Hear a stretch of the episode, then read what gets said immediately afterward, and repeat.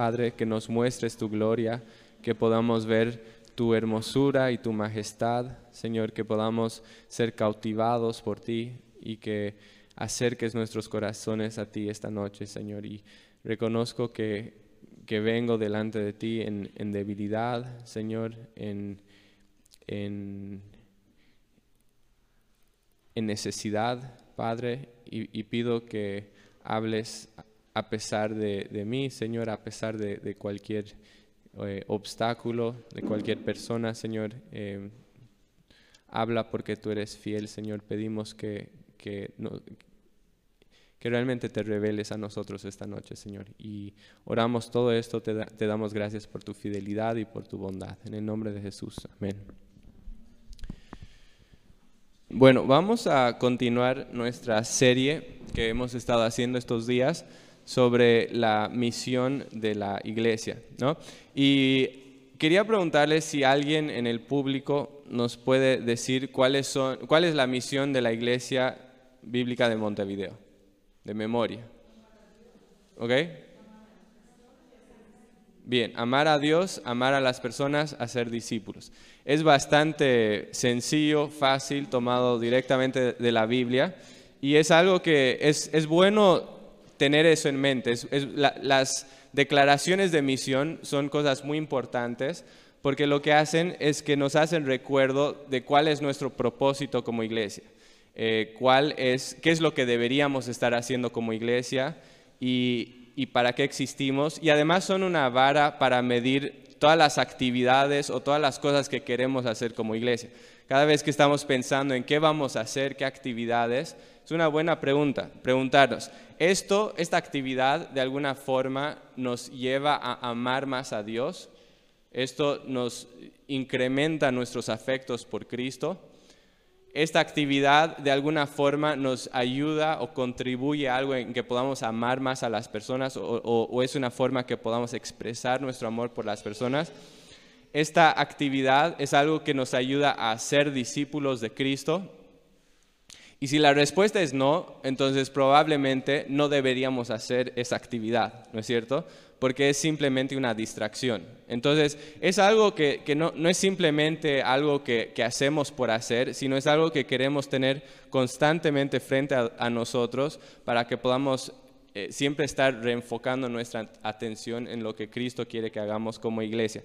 Y, y es algo que es bueno tener en mente, no solo como iglesia, sino como para nuestras propias vidas. Esta misión de la iglesia es algo que yo en realidad lo he apropiado para mi propia vida. Es algo que yo constantemente quiero preguntarme. ¿Estoy amando a Dios? ¿Estoy amando a las personas? ¿Estoy realmente siendo alguien que busca ser discípulos? Y es algo que, me ayuda mucho para poder reenfocarme cuando me estoy desviando en algún sentido en mi vida. Entonces, eh, ayer y hoy Sergio nos habló un poco sobre los, las primeras dos partes de la misión de la iglesia, que es amar a Dios y amar a las personas. Y hoy vamos a ver la tercera parte, que es hacer discípulos. Y para esto vamos a mirar un pasaje muy conocido que se, se, se, conoce como la Gran Comisión. Entonces, les invito a abrir sus Biblias en Mateo 28 y vamos a leer a partir del versículo 18. Mateo 28,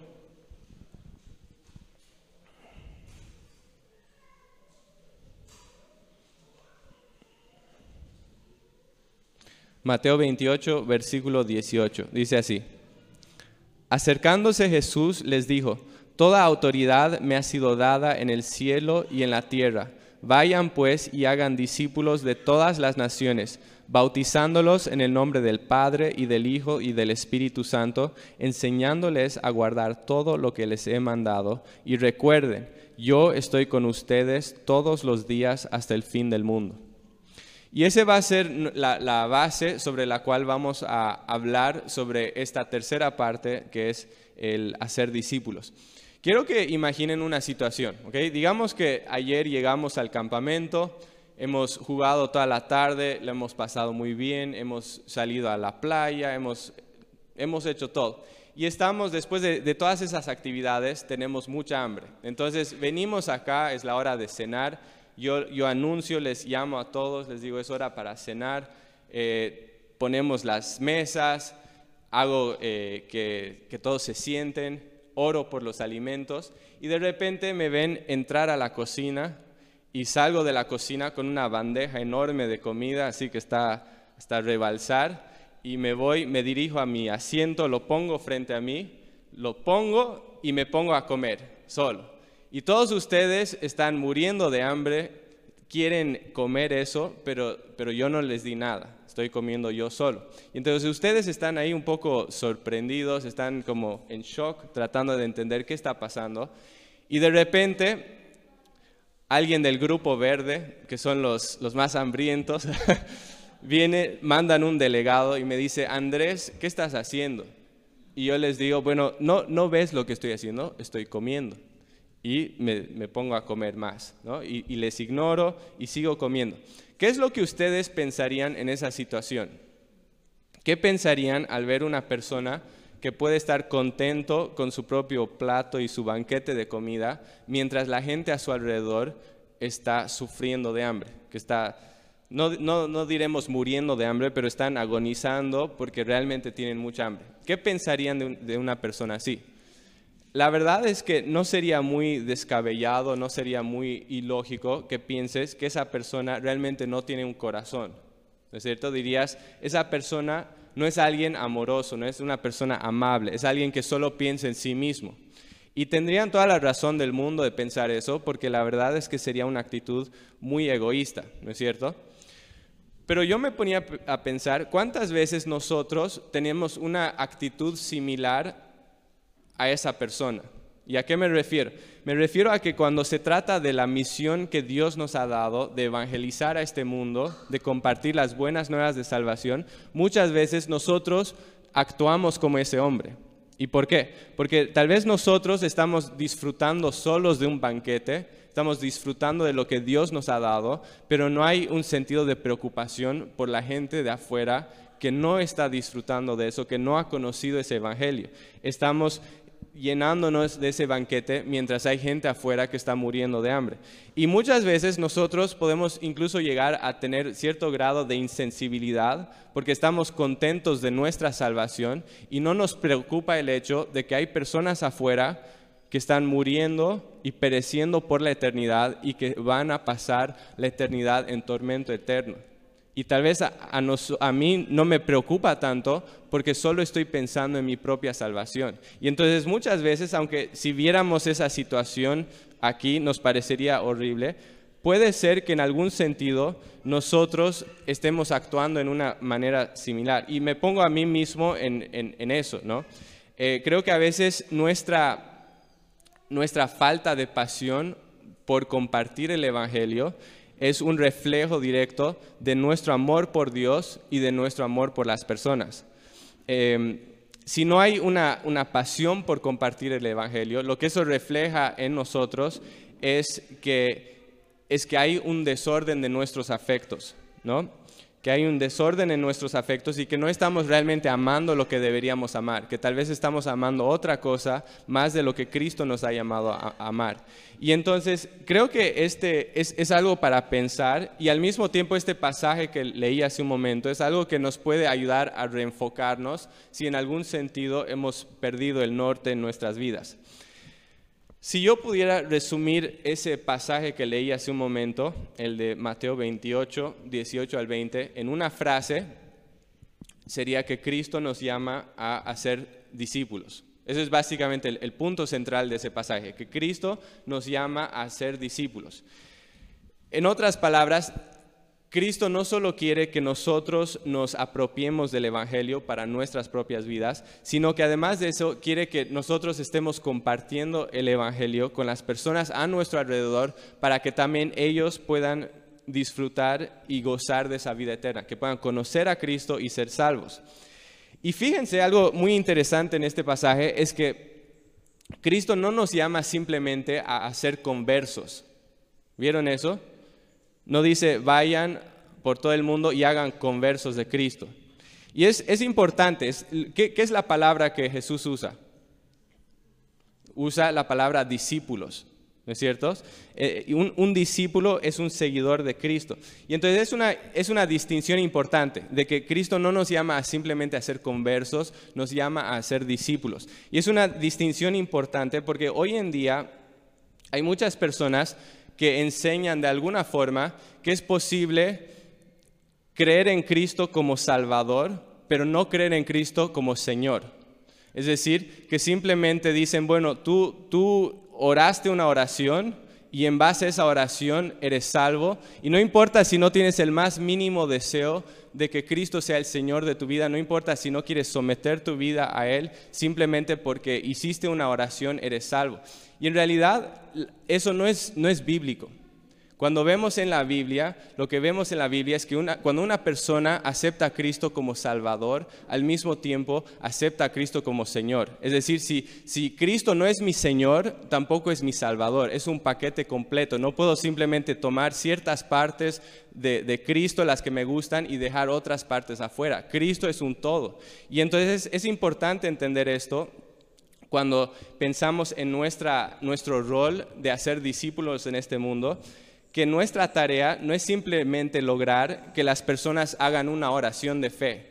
Nuestra tarea como, como personas que deben hacer discípulos es llevar o, enseñar a las personas, predicarles un evangelio completo, que podamos presentar a Cristo tal como Él se ha dado a conocer en la palabra, para que ellos puedan conocer a Cristo como, como Salvador, como el que dio su vida por ellos en una cruz, pero al mismo tiempo como el Salvador, el que es el Señor, el que gobierna sus vidas. Entonces eso es como un, pantallazo general y lo que quisiera hacer en los minutos que tenemos eh, es que podamos ver cuatro, como responder cuatro preguntas que, este pasaje responde en cuanto a cómo Cristo nos llama a ser discípulos. Entonces las preguntas son, número uno, ¿qué nos da el derecho de llamar a las personas a seguir a Jesús? Número dos, ¿Cuál es el alcance de la misión? O sea, ¿hasta dónde llega la misión? Número tres, ¿cuál es el método que Cristo nos ha dado para ser discípulos?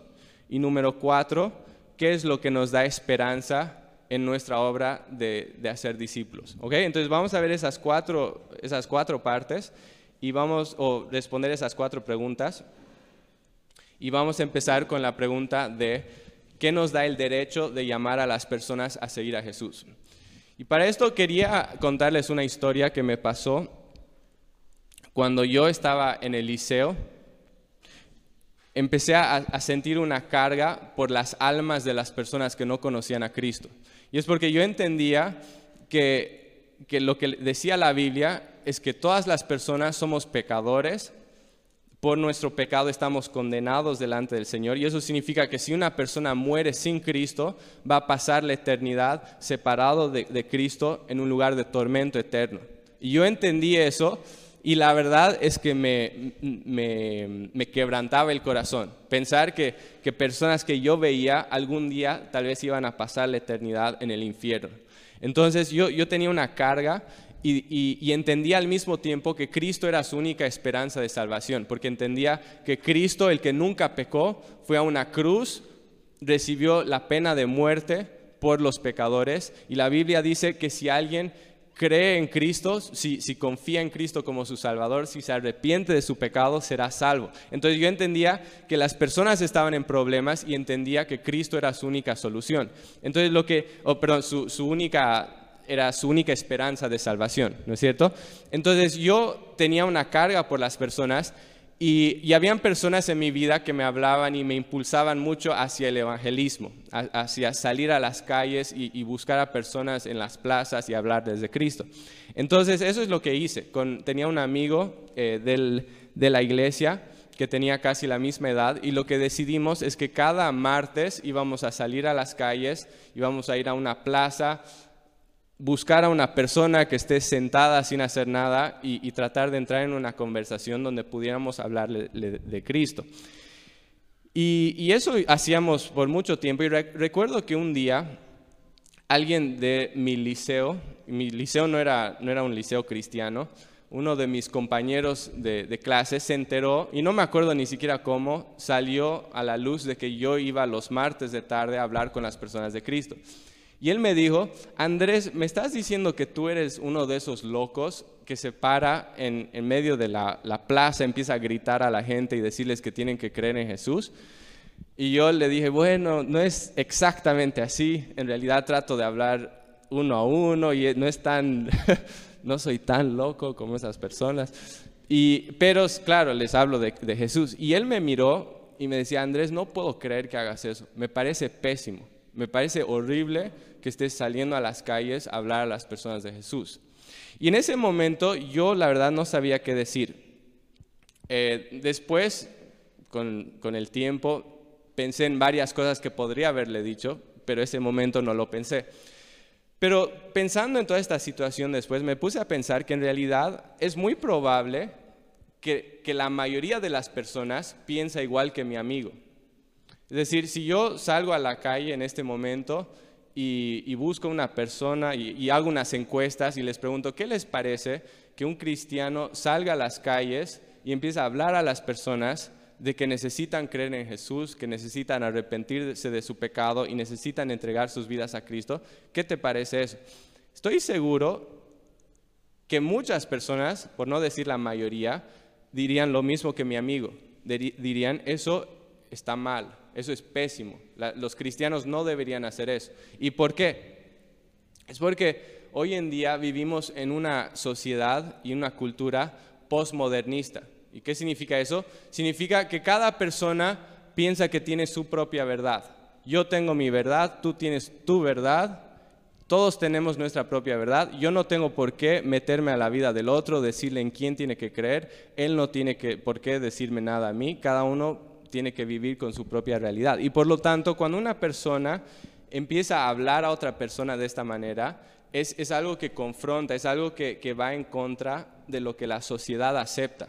¿No es cierto? Entonces la pregunta es, ¿qué nos da a nosotros el derecho de hablar a una persona de Jesús?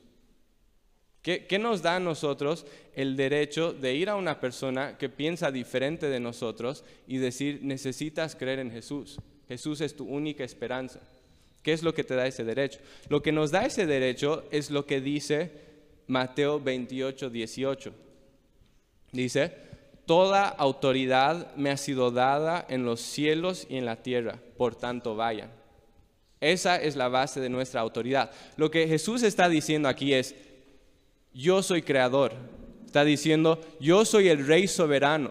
Yo soy el dueño de todo esto, yo tengo toda autoridad, todas las criaturas me pertenecen y por lo tanto, puesto que todas las criaturas me pertenecen a mí, yo tengo el derecho de llamar a mis criaturas a doblar sus rodillas delante de mí y cumplir el propósito por el cual fueron creados. Jesús tiene esa autoridad. Y eso es algo que tú y yo necesitamos tener en claro cuando estamos llevando adelante esta misión de hacer discípulos. Cuando tú hablas a una persona de Jesús, no estás hablando con tu propia autoridad, estás hablando con la autoridad de tu Señor. Y, y, tú simplemente estás actuando como representante suyo, ¿no es cierto? Somos representantes del Dios viviente y el Dios viviente tiene el derecho de llamar a sus criaturas al arrepentimiento. Y por lo tanto, esto es lo que nos autoriza para esta tarea. Y al mismo tiempo, si se ponen a pensar, es la forma más grande de expresar nuestro amor por otra persona. Porque si yo realmente creo lo que la Biblia dice acerca del pecado, que el pecado mata, si realmente creo eso, que la paga del pecado es muerte, si realmente Cristo, o creo que Cristo es la, la, única persona que puede traer salvación a esa persona, si realmente creo lo que la Biblia dice acerca del cielo y si realmente creo lo que la Biblia dice acerca del infierno, entonces la pregunta es, ¿cómo puedo yo no hablar a las personas de Cristo? Porque sería como si, si yo viera a una persona, el, el, digamos, el creer todo eso y no hablar a las personas de Cristo, sería como si yo viera a una persona levantar un vaso de veneno sin saber lo que tiene en sus manos y estar a punto de tomarla y no decirles nada. Si yo no les aviso, yo no tengo amor por esa persona. Y es lo mismo en cuanto al evangelismo. Si yo veo que hay personas que están muriendo sin Cristo, el amor me lleva a hablarles, porque sin Cristo no solo van a perecer físicamente, sino eternamente. Y entonces esa es la respuesta a la primera pregunta. Ahora quisiera que avancemos a la segunda pregunta, que va a ser un poco más breve. La segunda pregunta es, cuál es el alcance de la misión que Cristo nos ha dado en esta tierra. En otras palabras, a quienes somos llamados a alcanzar con el Evangelio. Y Jesús nos da la respuesta en el versículo 19. Dice, vayan pues y hagan discípulos de todas las naciones. Vayan y hagan discípulos de todas las naciones. Ese es el alcance de la misión. Ese es el, digamos, el tamaño de la misión. Dios digamos, la, misión de Dios no incluye cierto, solo a cierto tipo de personas, no incluye solo a, personas en ciertos lugares del mundo o bajo ciertas circunstancias, sino que la misión de Dios es una misión global, es una misión que involucra a todas las personas del mundo. Si recuerdan, hemos estado em, haciendo un estudio en Génesis, en todo el libro de Génesis. En Génesis 12, cuando Dios se presenta a Abraham, le dice que por medio de su descendencia serían bendecidas todas las familias de la tierra. Y eso siempre ha sido el, plan. Dios siempre ha tenido el plan de alcanzar a todas las naciones. Y entonces la pregunta es, ¿cómo está, cómo avanza esa misión? Si bien podríamos pensar que, que digamos, en cierto sentido el, el Evangelio ha llegado a todos los países del mundo, la verdad es que hay muchos grupos étnicos, muchas, muchos grupos humanos en esta tierra que todavía se encuentran aislados del Evangelio. Hay em, grupos que hacen estadísticas para, para poder em, usar en las agencias misioneras y lo que se estima en este momento es que aproximadamente 42% de los habitantes de esta tierra, es decir, 3.28 mil millones de personas, no tienen ninguna presencia evangélica en su idioma o en su región. Es decir, que no hay nadie que pueda hablar a estas personas de Jesucristo. Y eso realmente, si, si entramos en, cuenta de eso, si dejamos que eso realmente, eh, digamos, si, realmente entendemos esa realidad, entonces realmente es, algo que, debería quebrantarnos. Es decir, que hay, hay tantas personas que no conocen a Cristo y no tienen nadie que les hable de Jesucristo. Y esto es algo que, al darnos cuenta debería movilizarnos, es decir, la misión de, Dios no ha terminado hasta que haya alguien en ese lugar que pueda hablarles de Jesucristo. Y obviamente esto no es, no es simplemente algo, no es solo el trabajo de otra persona. Creo que a veces podemos caer en, esa, en ese error de decir, bueno, claro, hay personas que necesitan escuchar de Jesús, pero eso es trabajo para otra persona. No, eso es trabajo para toda la iglesia. Y entonces, aunque tú estés viviendo en Uruguay, aunque estés trabajando en otra cosa, tienes un rol importante en esta misión de Dios. Tenemos un rol orando por esos lugares que no, tienen el Evangelio. Tienes un rol dando para que puedan llegar personas a esos lugares. Y también tenemos una responsabilidad de ir y mi deseo, mi oración es que incluso de nuestra iglesia, en el futuro, tal vez Dios levante jóvenes que puedan ir a otros países, no solo a visitar, sino como misioneros a tiempo completo. Ese es mi sueño, es mi, mi deseo, que Dios levante personas de Uruguay para que vayan a esos lugares no alcanzados.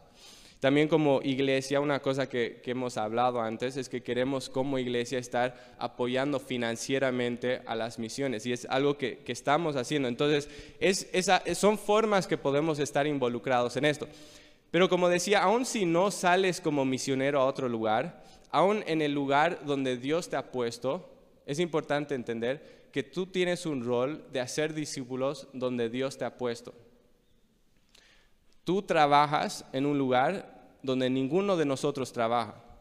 Yo no puedo ir a tu trabajo a hablar a tus colegas del Evangelio, porque no trabajo ahí. Tú estudias en un lugar con compañeros que yo no conozco.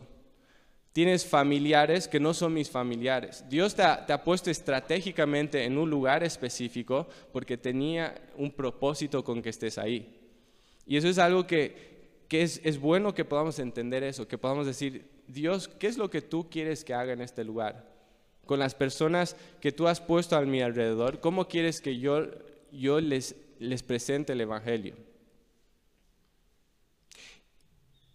Y es algo que podemos hacer en el trabajo, pero también una cosa que quiero enfatizar es que, también es algo que Cristo nos llama a hacer en, la casa.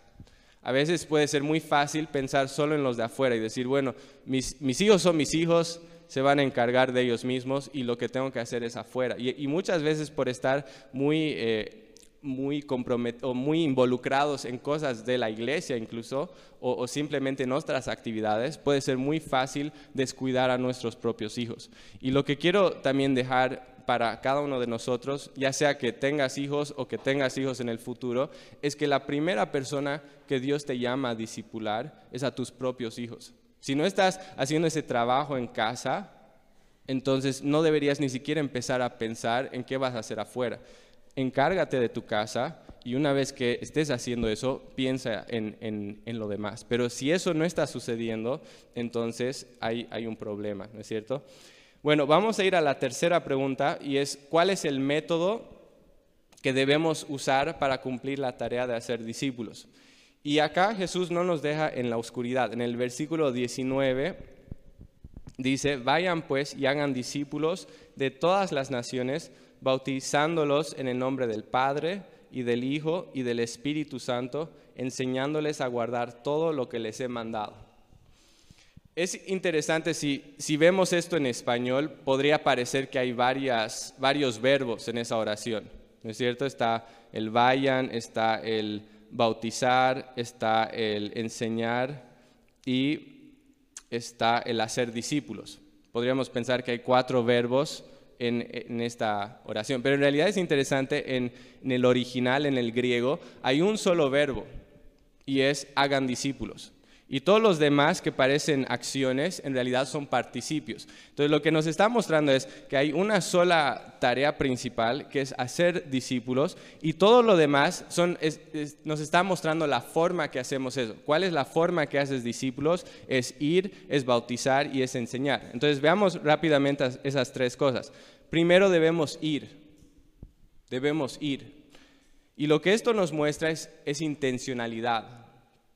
Es decir, que no debemos esperar que la gente del mundo pase por las puertas de la iglesia. No debemos simplemente esperar que se dé alguna oportunidad para hablar de Jesús o simplemente esperar que por nuestro ejemplo la gente va a entender que somos diferentes porque Cristo vive en nuestras vidas. No debemos asumir eso, debe, haber una intencionalidad en nuestras vidas intencionalidad en ir a las personas, intencionalidad en, hablarles de Cristo. En segundo lugar, nos habla de hacer, de, perdón, de bautizarlos. ¿Y a qué se refiere con bautizarlos? Ustedes saben que el bautismo lo que es es una expresión exterior de una fe interior. Cuando una persona se bautiza, está diciendo, me identifico con Cristo, estoy muriendo a mi vieja naturaleza, estoy naciendo una nueva naturaleza. Entonces, lo que, lo que eh, básicamente Cristo nos está llamando acá es que podamos presentar a las personas con el Evangelio para que ellos puedan creer el Evangelio, puedan identificarse con Cristo y reconocer su unión con Él como un paréntesis, algo que hace un tiempo estábamos eh, escuchando una prédica con Angie acerca de, un señor que hablaba del bautismo y me llamó la, atención porque decía, a veces las, personas se preguntan, ¿el bautismo te salva? Y obviamente la respuesta es no. ¿no? El, el hombre que murió con Cristo en la cruz, el ladrón, no fue bautizado y se salvó. ¿Por qué? Porque lo que te salva no es el bautismo, lo que te salva es la obra de Cristo que recibes por medio de la fe. el bautismo simplemente es la forma de expresar que, externamente lo que Cristo ha hecho en tu interior. Y este predicador decía, al mismo tiempo, si bien eso es cierto, creo que hay, hay un problema cuando una persona dice, he creído en Cristo, pero no me quiero bautizar. ¿Y por qué? Porque sería como que tú digas, yo quiero, Cristo, que tú seas el rey de mi vida. Entonces Cristo te dice, bueno, ahora soy tu rey, ahora quiero que te bautices. Es la primera cosa que quiero que hagas. Y tú dices, ah, no, no quiero bautizarme. ¿Qué estás diciendo? Estás diciendo, Jesús, tú no eres mi rey, porque no quiero obedecerte en eso, y si no quiero obedecerte en ese primer paso que es tan simple, entonces probablemente no quiero obedecer en nada más. ¿Me entienden? Entonces es, interesante que si bien el, bautismo no es lo que te salva, el hecho de que una persona no quiera bautizarse es algo preocupante, porque muestra que no hay un sometimiento al señorío de Cristo. Entonces esa es la, segunda cosa que menciona y después añade una tercera cosa, que, la tarea no, termina simplemente con predicar el Evangelio y que las personas se bauticen, sino que debemos llegar a un punto donde estamos em, ayudando a las personas a caminar como discípulos maduros de Cristo. Y esto se logra enseñándoles a guardar todo lo que Jesús nos ha mandado. Eh, eso es lo que, dice al final de ese versículo, ¿no es cierto? Ahora, muchas veces los cristianos tienen temor de, entrar a esta obra de hacer discípulos. ¿no? Muchas veces hay cierto temor de, decir voy a, voy a ser un discipulado con otra persona. Y recuerdo en mi propia vida la primera vez que yo em, eh, me reuní con un muchacho y, decidimos que íbamos a hacer un discipulado, yo tenía cierto nerviosismo, cierto temor, porque yo no sabía qué, hacer. A veces si, si, no has recibido un discipulado de otra persona, es difícil saber cómo discipular a, alguien si nunca lo has recibido.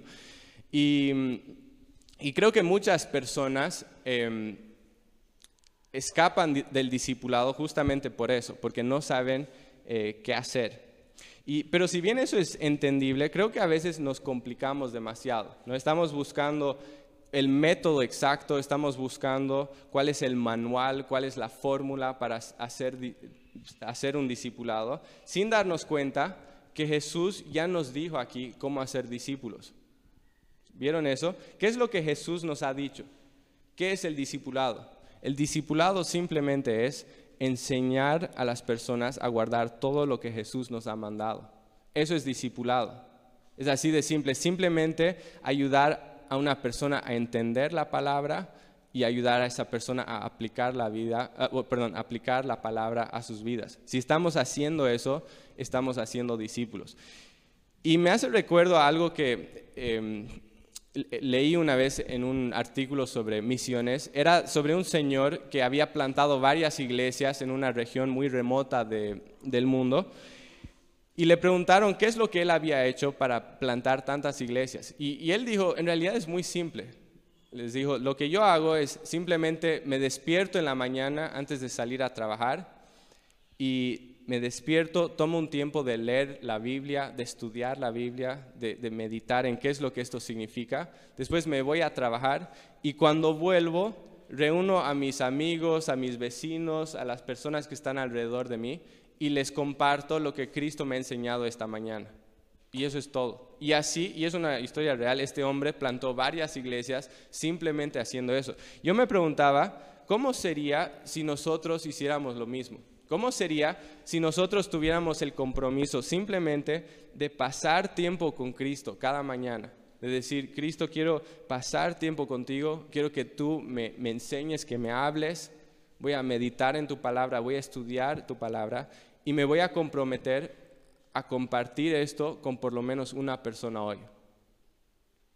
Creo que si, hiciéramos eso, realmente haría una diferencia muy grande en nuestras vidas. Que, lo que Cristo nos ha enseñado no se quede con nosotros, sino que vaya a otras personas.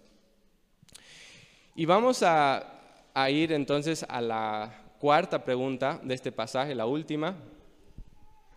Y la pregunta es, ¿qué nos da aliento o qué nos da esperanza para llevar adelante esta tarea? Y lo que nos da aliento en esta tarea es la última frase que dice, y recuerden, yo estoy con ustedes todos los días hasta el fin del mundo. Eso es lo que nos da confianza en, nuestra tarea de hacer discípulos. No es nuestra capacidad, no es nuestra elocuencia, no es nuestra valentía, no es cuán buenos somos convenciendo o persuadiendo a la gente, es el hecho de que Dios ha prometido que en la medida que estemos llevando adelante esta obra, Él va a estar con nosotros. En medio de, esa tarea de hacer discípulos, recordemos que el mismo Jesús que tiene autoridad para mandarnos en esta misión es el mismo Jesús que tiene poder para capacitarnos a cumplir su obra. Y eso es algo que necesitamos recordar, que esa sea nuestra confianza, no mis palabras, no mi valentía, no mi capacidad de, de, hacer las cosas, sino el hecho de que Él tocará corazones, que Él convencerá a las personas de pecado, que Él me dará las palabras, que Él me dará la valentía, que Él me dará todo lo que necesito. Cuentan una historia de, de un misionero, un joven que tenía tenía esa pasión de ir a otro lugar a, ser misionero, en, los lugares más eh, remotos del mundo donde no habían personas que conozcan de Cristo. Y él tenía muchas ganas de ir, pero había un problema y era que él era cojo. Bueno, en realidad solo tenía una pierna. Tenía una sola pierna. Entonces él aplicó a varias agencias misioneras y en cada agencia le decían, no, tú no puedes ir porque tienes este, eres, eres cojo, ¿no? Entonces, en muchos lugares lo, rechazaron. Esto era hace muchos años donde los requisitos para ser misionero eran muy estrictos. Y, y entonces lo rechazaron en uno y otro lugar, hasta que por fin en su última entrevista llegó a un lugar y el señor, el, el que le estaba entrevistando, le dijo, ¿por qué deberíamos mandarte al campo misionero cuando solo tienes una pierna, siendo que hay muchos jóvenes que tienen dos piernas que podrían ir. Y lo que él dijo es, es porque esas personas con dos piernas no quieren ir, pero yo sí. Y eso me, me, impacta mucho, pensar que Dios puede usarte a pesar de tus debilidades. Pensar que, que tus debilidades no son un, un, impedimento para que Cristo te use. Incluso tus, tus debilidades pueden ser una fortaleza porque te llevan a depender más de Dios. Decir, yo no puedo hacer esto solo, yo no soy capaz y por lo tanto necesito depender de Él. No necesitas ser la persona más brillante del mundo, no necesitas ser la persona más elocuente, no necesitas ser la persona más capaz, no necesitas ser nada de eso. Dios puede usarte a pesar de, de todo eso. Pero sí hay una cosa que Dios busca en las personas que va a usar y eso es que tengan un corazón dispuesto. Por tanto, quiero preguntarte esta noche si hay este corazón dispuesto en tu vida. Jesús dijo en Mateo 9, 35.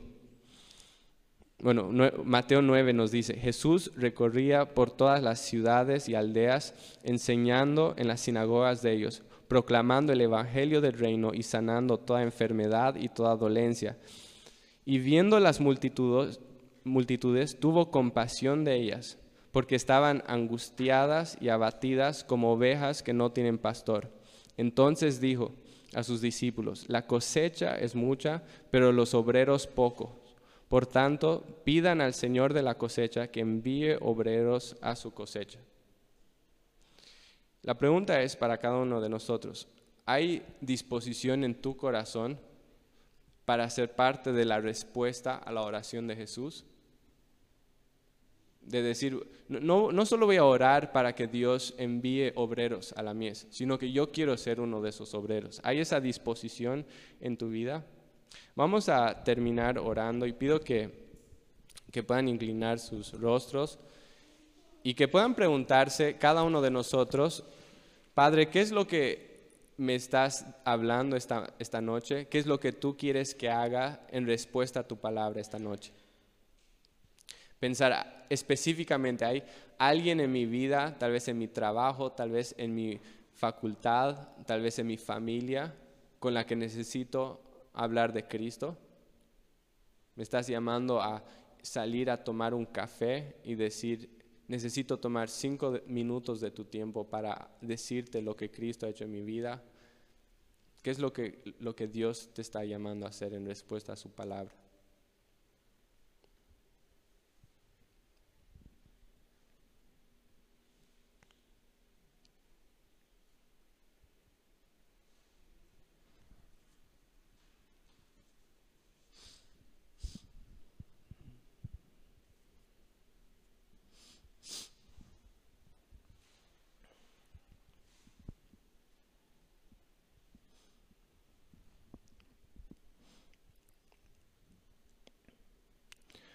Padre, esta noche reconocemos tu autoridad sobre nuestras vidas, Señor, que eres Señor, que eres dueño de toda la creación y que tienes la autoridad para llamarnos a esta tarea. Señor, te damos gracias porque eres un Dios de amor que no solo ha dado esta, este camino de salvación para cierto grupo de, de personas, sino que es para todas las naciones. Padre, te damos gracias porque, porque nos has mostrado cómo llevar adelante esta obra, no nos has dejado en la oscuridad, nos has mostrado que lo hacemos enseñando a las personas a guardar todo lo que nos has enseñado. Y Padre, te damos gracias porque no nos dejas solos en esta misión, sino que prometes estar con nosotros todos los días hasta el fin del mundo. Y que nos capacitas para la obra, Señor, y a pesar de nuestra debilidad, nos usas. Y te doy gracias por todo eso, Señor. Pedimos que quebrantes nuestros corazones, Señor, que esto no sea simplemente una, una charla, un mensaje, un estudio, Señor, sino que realmente haya una respuesta en nuestras vidas que haya obediencia, Señor, que estas cosas que entendemos em, vayan a, la práctica, Señor. Y, entonces pedimos que, que, Señor, sobre todas las cosas, que transformes nuestros corazones, Señor, que nos des un verdadero amor por ti, por tu gloria, porque tu gloria sea conocida en todo el mundo. Pedimos que nos des, nos llenes de un amor verdadero por las personas, que, realmente sintamos una carga por las almas perdidas y que nuestro amor por las personas sea más grande que nuestro temor de hablarlas, hablarles de ti, que quites ese, esa indiferencia, Señor, y que realmente pueda haber un verdadero corazón de amor por las personas. Y pido que, que nos ayudes a vivir en, en, dependencia a ti, Señor, que podamos entender que sin ti no podemos hacer nada y que dependamos en ti para todas las cosas. Te damos gracias, Padre, por tu fidelidad y por todo lo que nos has mostrado esta noche y oramos todo esto en el nombre de Jesús. Amén.